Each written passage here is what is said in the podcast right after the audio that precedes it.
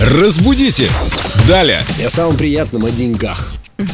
Здравствуйте, Хотел сказать Юля. о деньгах. Доброе утро, Елена. Доброе утро. Да, мы старое поколение и говорим о деньгах. А что за вопрос? А вопрос прислала Станислава, и звучит он вот как. Добрый день, как правильно? За каждую тысячу рублей или за каждые тысячу рублей? Хороший вопрос, кстати. Да, вопрос любопытный. Нужен бы контекст пошире, но, скорее всего, за каждую тысячу рублей. Вряд ли там идет отсылка на прямо вот каждый рубль из этой тысячи. И вот это важно, скорее всего, тысяча рублей вот как одно целое. Ну, А можно в качестве примеров, чтобы мы лучше понимали? Эм, В каком Мне сейчас контексте? даже- За каждую его, а в каком? Мне, честно говоря, даже сложно придумать контекст, где вот за каждые тысячу рублей было бы оправдано.